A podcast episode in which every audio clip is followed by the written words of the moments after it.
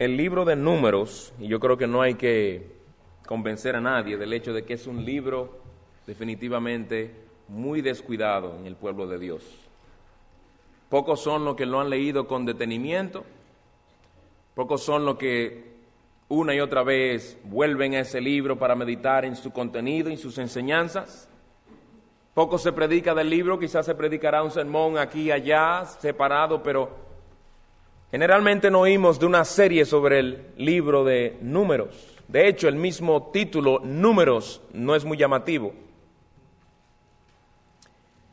Este título, números, eh, que no es inspirado, al igual que ninguno de los títulos de las Biblias, en, eh, nuestras Biblias es inspirado, ni los capítulos ni versículos tampoco son, eh, fueron determinados por Dios al revelar su palabra.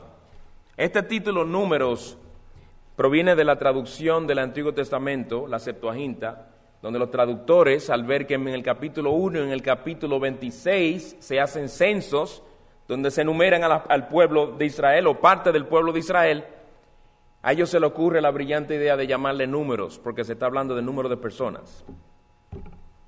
Eh, a otro le hubiera gustado ponerle otro título. Pero de ahí viene ese título, eh, el nombre que se le puso al libro de números. Este es un libro que está repleto de instrucciones para el pueblo de Israel y no está tan organizado como estamos acostumbrados a ver en los libros organizados, las epístolas, etc.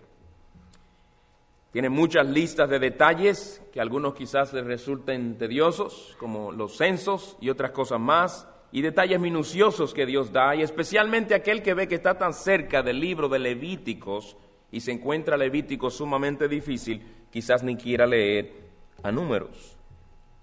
Sin embargo, hermanos, mucho de su contenido es sumamente pertinente y esto lo vamos a estar viendo en esta serie. Contiene muchos relatos que nos sirven a nosotros de advertencia, a nosotros creyentes del siglo XXI, acostumbrados a los gigabytes, a la velocidad de la información, la informática, como una persona hace algo ahora y en unos minutos ya está en YouTube por todo el mundo. Nosotros vivimos en una época totalmente diferente a la que vivía Moisés y el pueblo de Israel en números. Pero lo que allí se nos relata es pertinente para nosotros. Muchas aplicaciones hay aquí para nosotros. Es un libro que tiene, contiene cosas que nos animarán, otras cosas que nos corregirán, otras cosas que nos redargullirán en cumplimiento del propósito de las Escrituras, que es inspirada por Dios y tiene como meta ejercer estas funciones en cada uno de nosotros para llevarnos a la madurez. Esta palabra del Dios vivo. Y algo que vamos a ver es que en este, al igual que en todas las escrituras, este libro da testimonio también del Señor Jesucristo. Y al final de cada uno de los estudios, si el Señor así lo permite, vamos a estar viendo cómo lo que hemos terminado de ver tiene relación con el Señor Jesucristo. Y debemos aprender a ver a Cristo en las Escrituras, como el pastor Carson nos estuvo predicando hace un tiempo atrás. ¿Cómo vamos a estudiar este libro?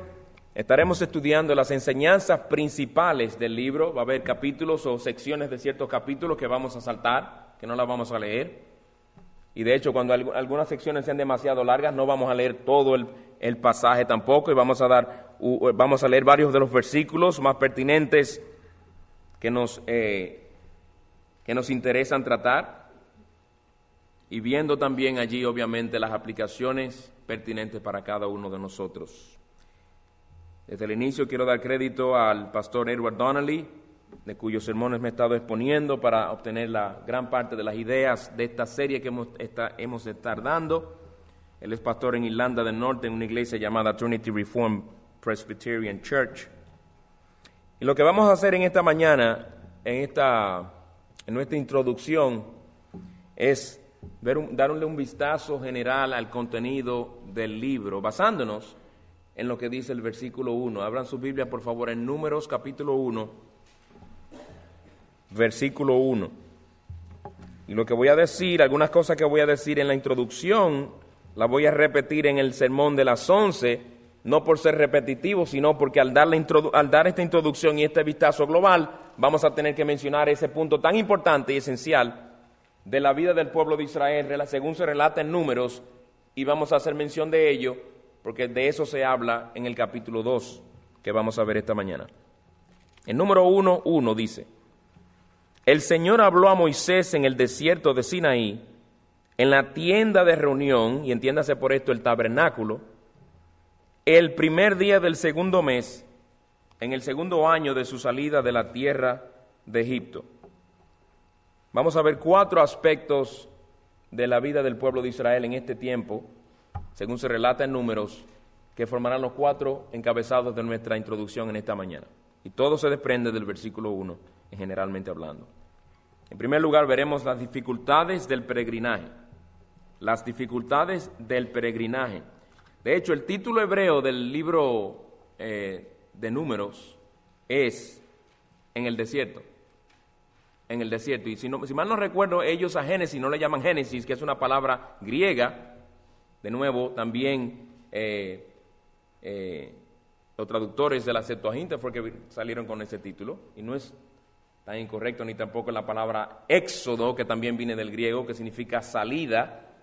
Eh, los celulares, por favor, en vibración, apaguémoslos. Gracias. Eh, en el desierto le llaman los judíos a este libro, al igual que llaman a Génesis en el principio, creo que le llaman, porque esas son las primeras palabras de Génesis. Y aquí en el versículo 1 se habla de Israel en el desierto. Para ellos, eh, Números es el libro del desierto. Y es un título muy apropiado porque este libro empieza en el desierto, termina en el desierto y todo lo que se nos relata en él ocurre en el desierto. Es muy buen título, ¿verdad? Los desiertos, como sabemos, son lugares, de los lugares más desolados en toda la tierra. Son lugares secos y generalmente muy calientes y muchas veces muy fríos también en la noche. Fue en un desierto que el pueblo de Israel tuvo que peregrinar. La pregunta es, ¿cómo, por qué, perdón, se encontraban ellos en un desierto? ¿Por qué no en un valle? ¿Por qué no en una pradera? ¿Por qué un desierto? El versículo 1 lo dice, en la segunda parte del versículo dice, en el segundo año de su salida de la tierra de Egipto. Se encontraban en el desierto en el segundo año de su salida de Egipto. Entonces la salida de Egipto tiene que ver, eh, explica por qué se encontraban en un desierto. Se encontraban en el desierto porque habían sido librados de la esclavitud de Egipto y del poder de ese tirano opresor que había allí. Dios los había redimido y los había sacado de aquella nación. Eran ahora un pueblo libre completamente. Y el desierto, aunque un lugar con muchas dificultades, para ellos vino a ser un lugar en el que podían finalmente ser libres. Y siendo libres de la esclavitud de Egipto, lo pusieran en un desierto donde fuera, estaban libres. Eran libres ya de esa esclavitud.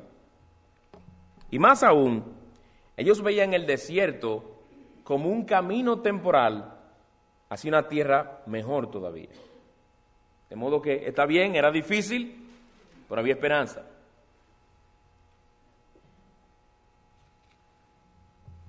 Y ellos veían el desierto entonces como un lugar de pasada un lugar por donde tenían que pasar por un tiempo. De modo que por más difícil que fueran las cosas, tenían por delante la tierra prometida donde fluye leche y miel que Dios les había prometido, ¿verdad? Y el plan de Dios no era que ellos se quedaran en el desierto, ese no fue el plan que Dios les reveló a ellos. Dios les dice que los iba a llevar a la tierra prometida.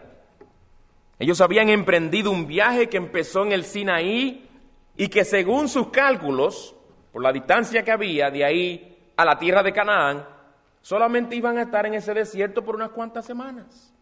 Ese era el plan, eso, eso eran los cálculos. Llegar a la Canaán prometida en unas cuantas semanas. Es decir, un poco de dificultades momentáneas para luego llegar a un sitio permanente y duradero. Cuando las cosas se les ponían duras, ellos podían mirar a un futuro con esperanza. Ellos podían dar gracias a Dios de que no se encontraban donde estaban, en Egipto. Estaban en un peregrinaje. Y hermanos, esta es una de las razones por las cuales vemos que este libro es pertinente. Solamente por esto. ellos se encontraban peregrinando en un desierto. Eso nos lleva a ver a nosotros, que también nosotros como creyentes estamos en un desierto. Nosotros todavía no hemos llegado a la tierra que eso nos ha prometido. Nosotros vamos en camino a la, a la Canaán celestial. Nosotros también somos, como dice en Primera de Pedro, extranjeros y peregrinos. No somos de este mundo, porque el Señor nos ha rescatado de este mundo. Y el Señor ha ido, según Juan 14, a hacer, a preparar morada para nosotros en el cielo. Y nos llama a no temer, sino a confiar en Él. Nos gloriamos en saber que el Señor es el dueño del mundo y toda su plenitud. Y hay muchas cosas buenas que disfrutamos en este mundo, en este desierto. Pero nosotros sabemos que no es nuestro hogar eterno. El mundo, este desierto, es un lugar difícil. Un lugar lleno de peligros, de pruebas, de dificultades por todas partes. Y en este hacemos cosas que a veces no parecen llegar a nada. En este mundo nos cansamos, como el pueblo de Israel se cansó. En este mundo tenemos sed, como el pueblo de Israel tuvo sed. En este mundo nos desalentamos muchas veces. Este, en este, desierto vemos muchas cosas desagradables, muchas cosas que quebrantan nuestros corazones. Este es también un lugar en el cual tenemos muchos enemigos, como el pueblo de Israel también los tuvo. Pero en medio de todas estas dificultades, hermanos, tenemos que mirar y recordar a Egipto, al Egipto del cual fuimos sacados, al Egipto al cual ya no pertenecemos por la gracia de Dios. Y debemos darle gracias a Dios de que ya no estamos allí ni estamos bajo el faraón Satanás, bajo quien estábamos. Ya no somos esclavos ni del diablo ni de nuestros pecados. También tenemos que mirar adelante con fe mirando la tierra que se nos ha prometido. Ahora, mientras el pueblo de Israel se encontró en aquel desierto, nos preguntamos, ¿cómo pudieron subsistir? ¿Cómo pudieron sobrevivir ellos allí? Eso nos lleva al segundo punto, la presencia del Señor. Y este es el punto que he dicho que voy a estar mencionando de nuevo en el Sermón de las Once. Y vamos a tener que hacerlo obligatoriamente. Y vamos a ampliarlo un poco más, aunque aquí vamos a decir unas cuantas cosas solamente. Dice el versículo 1.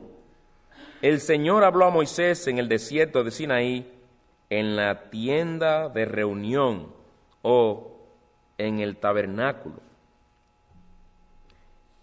Esto era lo que hacía la diferencia, hermanos, entre el pueblo de Israel y cualquier otra nación. El tabernáculo era aquel lugar donde Dios había escogido manifestar su presencia especial a su pueblo en aquel desierto. Y vemos a Dios con su pueblo en el desierto, en fidelidad a su promesa, yo estaré con vosotros. Sí, ellos estaban viviendo en el desierto, en un lugar tan árido y difícil, pero Dios estaba con ellos. Una gran diferencia. Y para hacerles continuamente conscientes de la presencia de Dios con ellos, Dios ordenó que el tabernáculo fuera edificado en el centro de aquel campamento. Y esto del campamento vamos a estudiarlo en la próxima hora. En el centro, Dios pidió que se le colocara, que se le colocara, se, se le colocara el tabernáculo. Recuerden que había otros pueblos que vivían en el desierto también. Pero Israel era el único pueblo en el cual Dios moraba. Ahora debemos entender que la presencia de Dios no era algo que solo infundía confianza y ánimo al saber que Dios está con ellos, era también algo que infundía mucho temor. Era algo que infundía mucho temor. No era porque el Dios del Antiguo Testamento era un Dios más severo y santo y el del Nuevo Testamento es muy más amoroso. No, es el mismo, es el mismo Dios. Pero Dios, cuando manda que se construyera el tabernáculo, establece reglas e instrucciones sumamente estrictas para que la gente, por un lado, se, se, consolara y se animara sabiendo Dios, que Dios está con ellos, pero a la misma vez Dios y ellos eran infinitamente distintos. Dios quería establecer reverencia. Dios quería que ellos supieran que él, era, un Dios santo, el cual había ya matado con fuego a los hijos de Aarón por haberle traído fuego extraño. De modo que para el pueblo el saber que Dios estaba tan cerca de ellos, uno puede pensar, ¡qué bendición! Y lo era. Pero también eso los llevaba a ellos a temer, a ser cuidadosos, a acercarse a Dios. De hecho, Dios ni quería y asignó perdón a los levitas, y una de las responsabilidades de ellos era que impidieran que alguien se acercara demasiado al tabernáculo. Se demandaba a cada persona que viviera una vida santa, con amenazas graves para todo aquel que violara la ley de Dios. Dios estableció un riguroso sistema de sacrificios para el perdón de pecados, lo cual habla de gracia y misericordia, pero habla de pecado, el cual Dios odia con todo su santo ser. Y Dios hablaba con Moisés, y por medio de Moisés le daba a conocer a su pueblo su ley. Pero a la misma vez en el tabernáculo había un lugar para el perdón de los pecados. Allí se podía tratar con el pecado, allí se podía recibir perdón. El tabernáculo les decía a ellos, Dios está con nosotros. Pero todas esas regulaciones, restricciones, les decía, el Dios que está con nosotros es un Dios de santidad. Y es algo que tú y yo debemos siempre entender también. Algo que podemos perder fácilmente de vista al acostumbrarnos a venir a la iglesia y pensar que simplemente estamos tratando con un Dios que es solamente misericordia, que es solamente gracia, y nos olvidamos de su santidad, nos olvidamos de su justicia, nos olvidamos de su ira. Hermanos, ¿no es acaso así que tú y yo podremos vivir la vida cristiana también dependiendo de aquel Dios que está con nosotros? El pueblo de Israel estaba en un lugar difícil, enfrentaban pruebas, dificultades, tenían sed, ¿quién le proveía el agua? El Dios que estaba con ellos. Tenían hambre, ¿quién le proveía el maná diariamente? El Dios que estaba con ellos. De igual manera nosotros debemos también. Debemos depender de Dios. Nosotros, nosotros tenemos que buscar el rostro de Dios. Es nuestro deber. Y también necesitamos buscar el rostro de Dios, porque sin Él nada podemos hacer.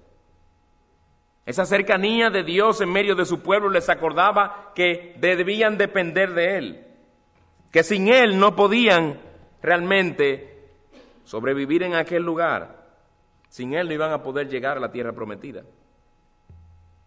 Esta realidad de Dios habitando en el centro nos llama a nosotros a no dejar de congregarnos como algunos tienen por costumbre. El tabernáculo era el lugar de adoración pública y Dios se lo planta en el mismo centro, diciéndoles, no te olvides de que yo estoy aquí. Al venir aquí en este día estamos reunidos como un solo pueblo. Estamos reunidos en la presencia especial de Dios, por si acaso se nos olvidó. Escuchamos hoy juntos su voz Gozamos hoy juntos de su presencia, juntos adoramos su nombre.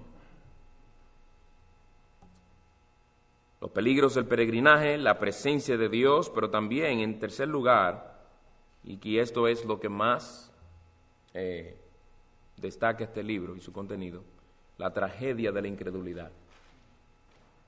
La tragedia de la incredulidad. En unas cuantas semanas Dios trae al pueblo de Israel al borde de la tierra prometida. Todo el pueblo está casi por entrar. Pero ocurre algo desastroso. Se quejan contra Dios y su siervo. Se rebelan contra Dios y su siervo. Doce hombres son enviados para analizar y ver la situación de la tierra de Canaán. Y los doce regresan con informes. Diez con un informe y dos de ellos con otro informe. Los dos que regresan vienen muy animados, traen hasta muestras de los frutos y de lo jugosas que son las uvas, animan a estas personas a que entren, los otros diez vienen habiendo visto supuestamente hombres gigantes, es decir, invencibles, en otras palabras, la voz de la incredulidad. Nosotros no vamos a poder entrar allí. Pero no los acababa Dios de librar de los egipcios, de un ejército completo, de una nación tan poderosa como Egipto. No acabó Dios con todos ellos en el Mar Rojo. Y ahora van a tenerle miedo a esos. Bueno, el pueblo de Israel prefiere escuchar la voz de los diez. Quizás al ser más, se acobardan y retroceden y no obedecen la voz de Dios. Y tienen la osadía de decir, vayan al capítulo 14, por favor, versículo 4. Número 14, 4.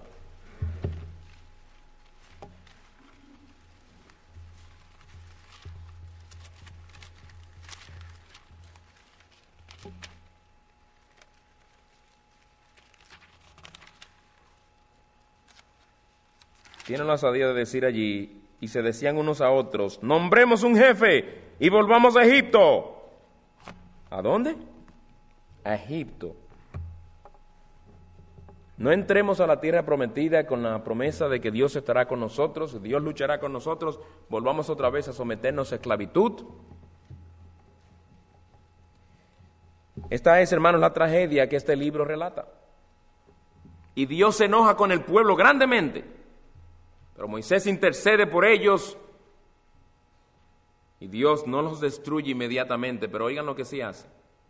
Dios pronuncia una sentencia de muerte contra toda aquella generación.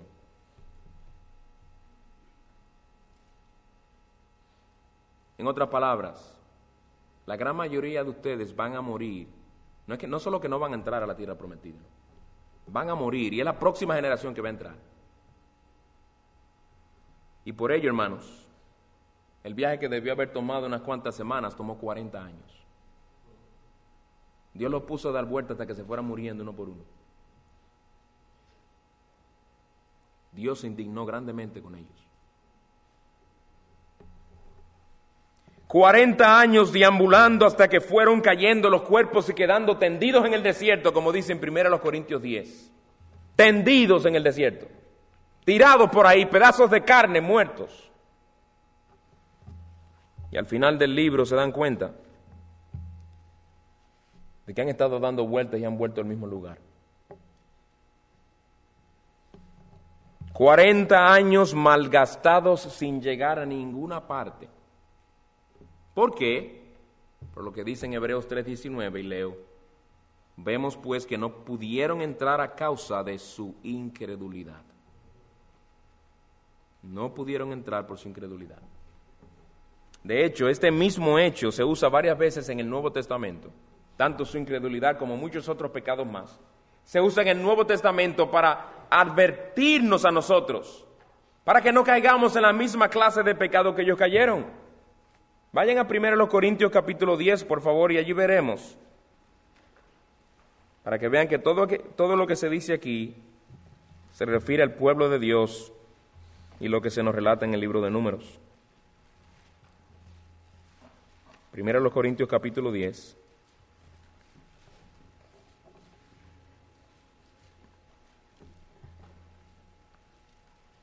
Versículo 6 en adelante. Estas cosas sucedieron como ejemplo para nosotros, a fin de que no codiciemos lo malo como ellos lo codiciaron. No seáis pues idólatras como fueron algunos de ellos, según está escrito, el pueblo se sentó a comer y a beber y se levantó a jugar. Ni forniquemos, como algunos de ellos fornicaron y en un día cayeron veintitrés mil. Ni provoquemos al Señor, como algunos de ellos le provocaron y fueron destruidos por las serpientes. Ni murmuréis, como algunos de ellos murmuraron y fueron destruidos por el destructor. Estas cosas le sucedieron como ejemplo y fueron escritas como enseñanza para nosotros, para quienes ha llegado el fin de los siglos. Por tanto, el que cree que esté firme, tenga cuidado no sea que caiga. Y el autor de la epístola a los hebreos también usa la incredulidad de esta, de esta generación de israelitas en Hebreos capítulo 3, vayamos allí. Usa también la incredulidad de estos israelitas como ocasión para advertirnos en contra de la, de la incredulidad y a llamarnos a perseverar. Hebreos capítulo 3. Leamos primero el versículo 2 y luego saltaremos al 16. Tened cuidado, hermanos, no sea que en alguno de vosotros haya un corazón malo de incredulidad para apartarse del Dios vivo. Versículo 16. Porque, ¿quiénes habiendo oído le provocaron?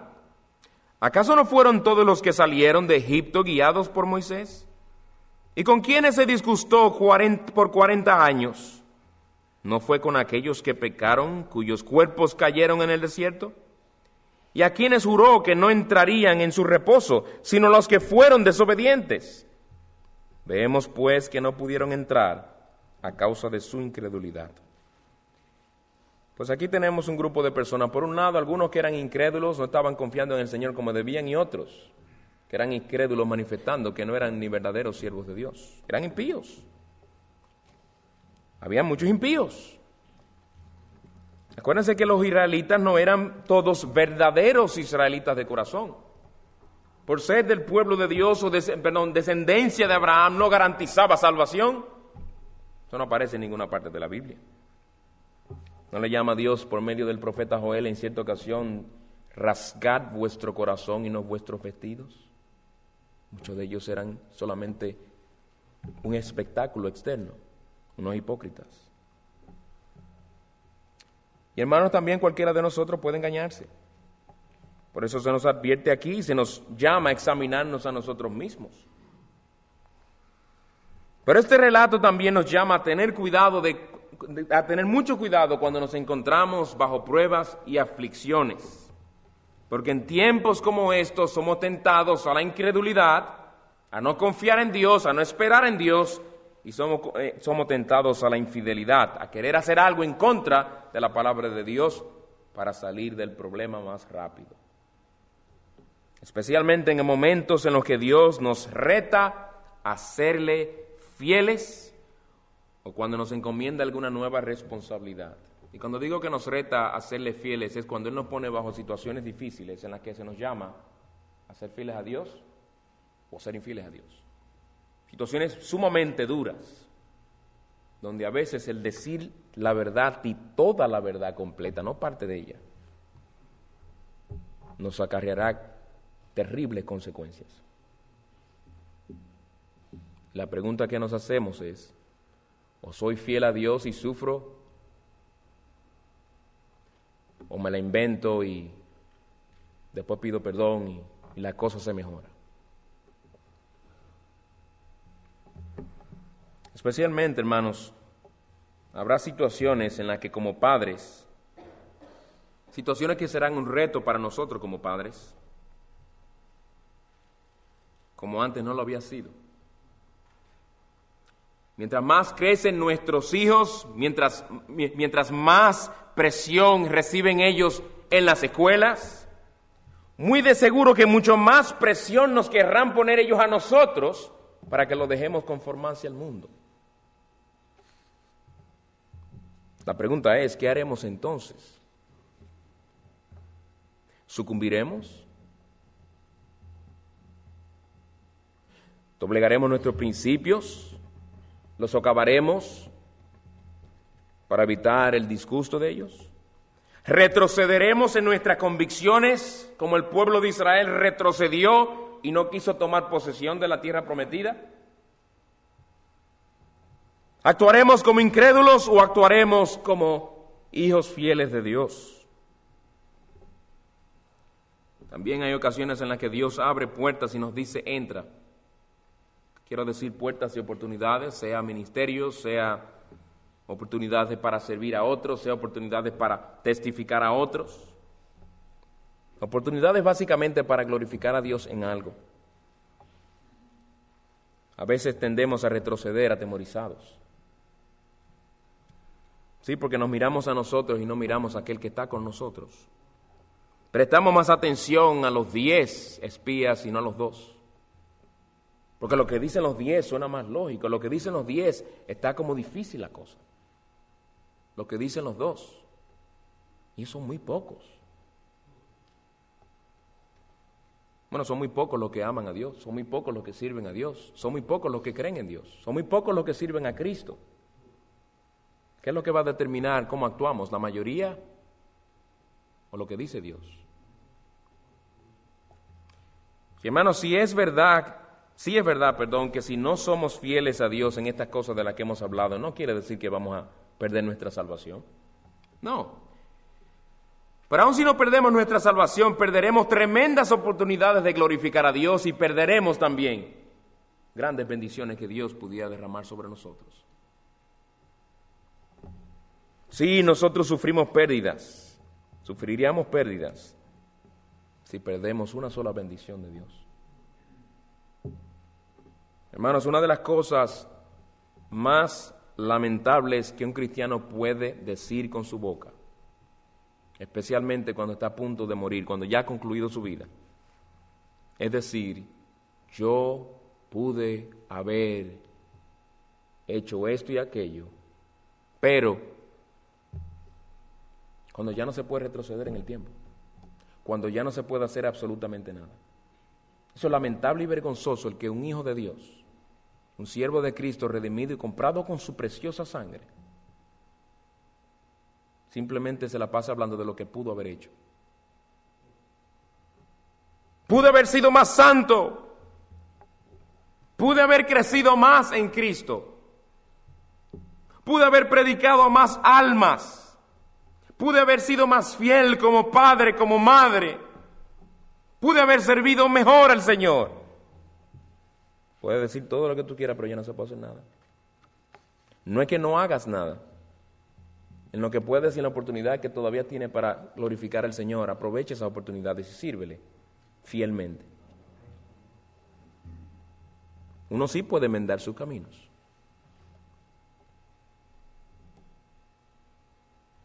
Si tú ves que Dios te está brindando una oportunidad para servirle, echa mano de esa oportunidad, hermano. No la desaproveches. No la pierdas porque puede que nunca jamás te sea brindada. Los peligros del peregrinaje, la presencia de Dios, es obvio en este libro, la tragedia de la incredulidad, lo que más marca este libro y en la experiencia de Israel allí. Pero por último, la seguridad del pacto es algo también muy evidente. Al leer este libro y al estudiarlo, uno se espanta con la conducta del pueblo de Israel, ¿verdad que sí? Uno queda asombrado.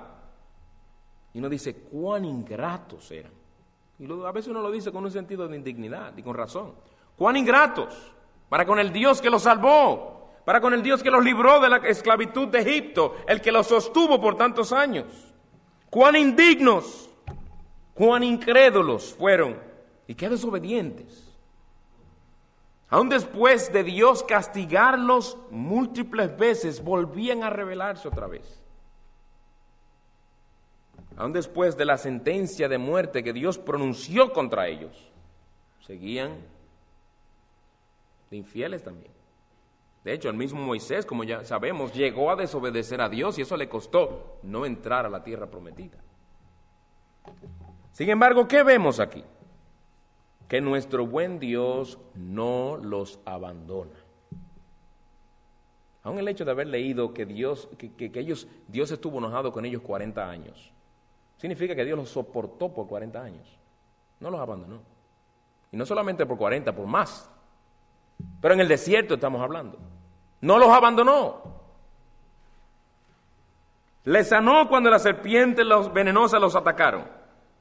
Puso un par, una plaga que envió contra ellos como castigo que estaba acabando con ellos, porque Moisés intercedió por ellos.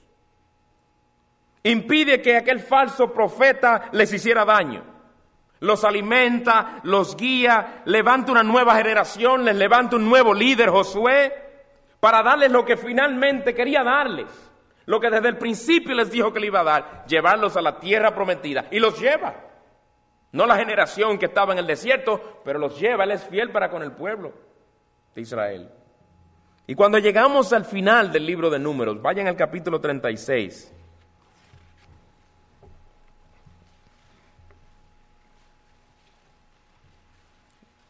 Y como esto es una escuela dominical, le voy a hacer una pregunta después que leamos el versículo. Léalo con atención. El último versículo del libro. Números 36, versículo 13. Dice, estos son los mandamientos y las ordenanzas que el Señor dio a los hijos de Israel por medio de Moisés en las llanuras de Moab, junto al Jordán, frente a Jericó. ¿En qué ven ustedes la fidelidad de Dios y de lo que estamos hablando, de que Dios estuvo con ellos, Dios fue fiel? ¿En qué ven en estas palabras que hemos leído tal cosa? Quiero destacar una, puede que ustedes vean más. Si no están listos a responder, simplemente no levanten la mano, no se sientan mal. No levanten por levantarla.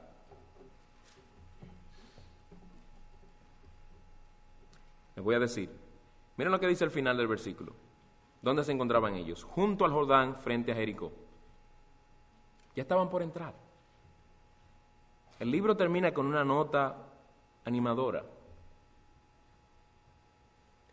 Al principio del libro y todo lo que vamos leyendo, vamos viendo una rebelión, una incredulidad tremenda, castigo de Dios y vuelven a rebelarse. Pero miren a Dios aquí, ya los tiene otra vez, ahí, al Jordán, ante el Jordán, a la orilla del Jordán, que tenían que cruzar para entrar a dónde? A Jericó, eso es Canaán, la tierra prometida. La pregunta es, y esta, esta no es para ustedes, ¿por qué fue que Dios los trajo a este punto cuando ellos le provocaron por 40 largos años. Cualquiera puede decir, pero esta gente ni, digna, ni, dignas son de que Dios los, los traiga a esa tierra. Dios pudo haberlos destruido realmente. Dios pudo haberlos borrado de la faz de la tierra. Lo pudo haber aplastado a todos.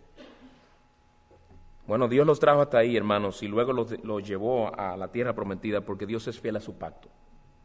Dios es fiel a su pacto. Dios le había dicho a Abraham, yo te bendeciré. Mírenlo aquí. Dios no se había olvidado. ¿Ustedes saben qué pasó? Desde que Dios le dijo a Abraham que lo iba a bendecir y el punto donde se encontraba el pueblo de Israel a punto de entrar a la tierra prometida pasaron casi 600 años. Dios no se olvida de sus promesas. No hay nada ni nadie en este universo que impida la bendición de Dios sobre aquel que Él quiere bendecir.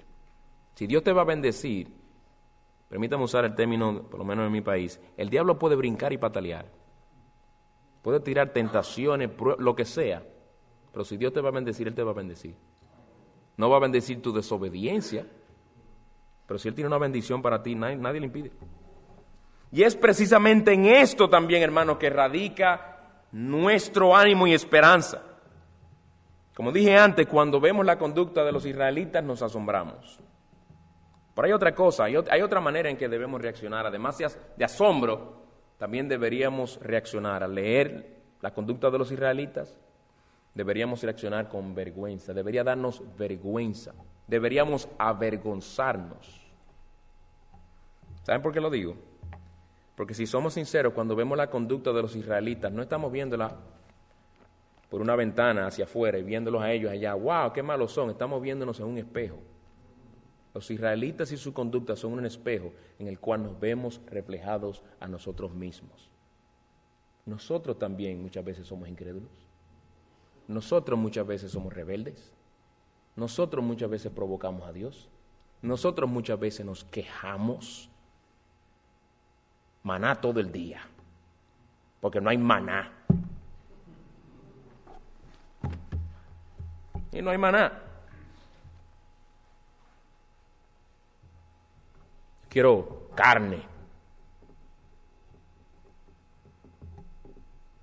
Quejándose contra los líderes que Dios le dio. Eso lo veremos más adelante. Quejándose porque algunos de ellos no tenían el puesto que ellos querían, merecían siempre queja y ese espíritu en el cual también nosotros nos vemos retratados. Somos muy parecidos a ellos en muchas cosas. Nos vestimos diferentes. No andamos caminando con sandalias, andamos en carros. No vivimos en tiendas, vivimos en casas. No escribimos en rollos, escribimos libros. No se nos grita eh, eh, con, toda la fuerza para poder oír porque somos tantos y, en un desierto es difícil poder llegar a todos, sino que tenemos micrófonos, tenemos tecnología, tenemos un sinnúmero de cosas. Pero fíjense cómo la incredulidad, la queja y todas esas cosas siguen iguales. La tecnología no cambia eso. La tecnología a veces empeora eso.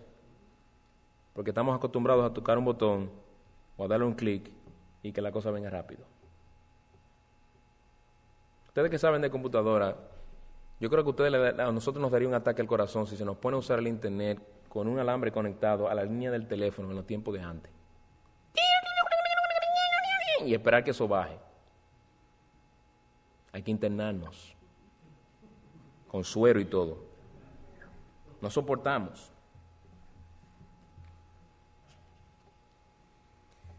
Cuán incrédulos somos. Entonces, si somos tan débiles, ¿cómo podremos nosotros perseverar en este desierto? En nosotros no está la esperanza. Si no es por la fidelidad de Dios en Cristo, ninguno de nosotros pudiéramos llegar. Sin Cristo ninguno de nosotros podría presentarse ante Dios aprobado. Pero gracias a Dios que envió a su Hijo al mundo, el cual dice el Evangelio de Juan, habitó entre nosotros. Usted sabe, no, para aquellos que no lo sabían, pero algunos seguro ya lo saben, la palabra en el original literalmente dice, aunque no se puede usar como verbo en español, tiendó entre nosotros, como hizo una tienda entre nosotros, hizo un tabernáculo entre nosotros, lo que dice el texto. Él es la presencia de Dios entre nosotros.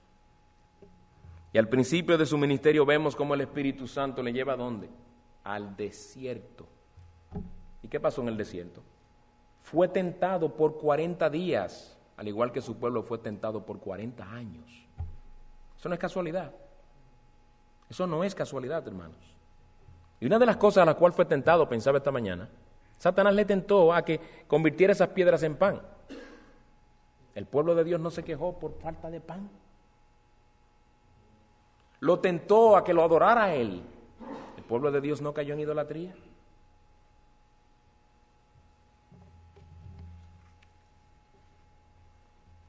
Él fue tentado por 40 días. En el desierto, como su pueblo estuvo en el desierto. Pero este Israel no fue infiel, este Israel no se quejó, este Israel no cayó. Nunca se quejó, nunca dudó, nunca se rebeló. Aun cuando estaba en la cruz y dijo lo que parece para algunos una queja, Dios mío, Dios mío, ¿por qué me has desamparado? Oigan cómo empieza, Dios mío, él, no él nos renegó a Dios, él seguía siendo su Dios. Él seguía amándole. Y si leemos el, el, resto del capítulo 22, que es el cumplimiento de ese salmo, dice el Señor en el versículo 3, si mal no recuerdo, pero tú eres santo. No era una queja, no. Estaba adorando a Dios y reconocía que por su santidad él tenía que derramar su ira sobre aquel que tomó el lugar de pecadores. él no cayó sino más bien entró a la Canaán celestial por nosotros. Y todo esto lo hizo en nuestro lugar y a nuestro favor. El mensaje del Evangelio no es Cristo pasó por el desierto para que nosotros tengamos un buen ejemplo, no. Cristo pasó por el desierto por nosotros. Cristo pasó por el desierto de este mundo en nuestro lugar. Este libro, como dije, está repleto de Cristo, como lo vamos a ver. De Él es que debemos depender para ser fieles en nuestro peregrinaje, en este mundo tan árido, en este mundo tan hostil. Hemos visto las dificultades del peregrinaje del pueblo de Israel en el desierto. En segundo lugar, la presencia de Dios es algo que se va a ver a lo largo de este libro. Dios estaba allí en el centro, en el tabernáculo, y vamos a empezar a ver eso en, el sermón que viene ahora. La tragedia de la incredulidad es lo que más marca este libro, porque aquí vemos el pueblo de Israel sumamente rebelde, aún añorando las, los, calderos inmensos que tenían de comida ya en Egipto y todo lo demás, quejándose de un sinnúmero de cosas. Pero vemos, sin embargo, en todo esto la fidelidad de Dios a su pacto. Dios no los abandona, como Dios no nos ha abandonado a nosotros. Hay un texto en Isaías, no recuerdo exactamente dónde se encuentra, pero dice, hasta las canas los soportaré, hasta que se pongan viejos. La paciencia de Dios no es como la nuestra, tan, tan débil, tan efímera. Tranquilos en un momento y de repente pasa algo que nos, nos descontrola. Dice un texto, porque Dios soy y no hombre, dicen Oseas. Dios soy y no hombre. Que fuera de nosotros si Él fuera como nosotros. Hace tiempo hubiera sido, hubiéramos sido consumidos. Si Dios tratara con nosotros como a veces tratamos con nuestros seres queridos. Los hermanos, oremos para que el Señor nos ayude en esta serie. También les exhorto a que lean el libro de números para que así estén preparados para lo que vamos a estar estudiando.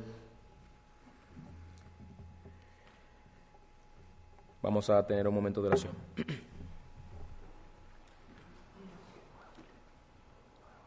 Señor de los cielos, te damos gracias por tu santa palabra. Cuán pertinente es un libro aún tan desconocido para muchos tan descuidado por muchos, pero nos damos cuenta de que tu palabra es viva y eficaz, más cortante que toda espada de doble filo.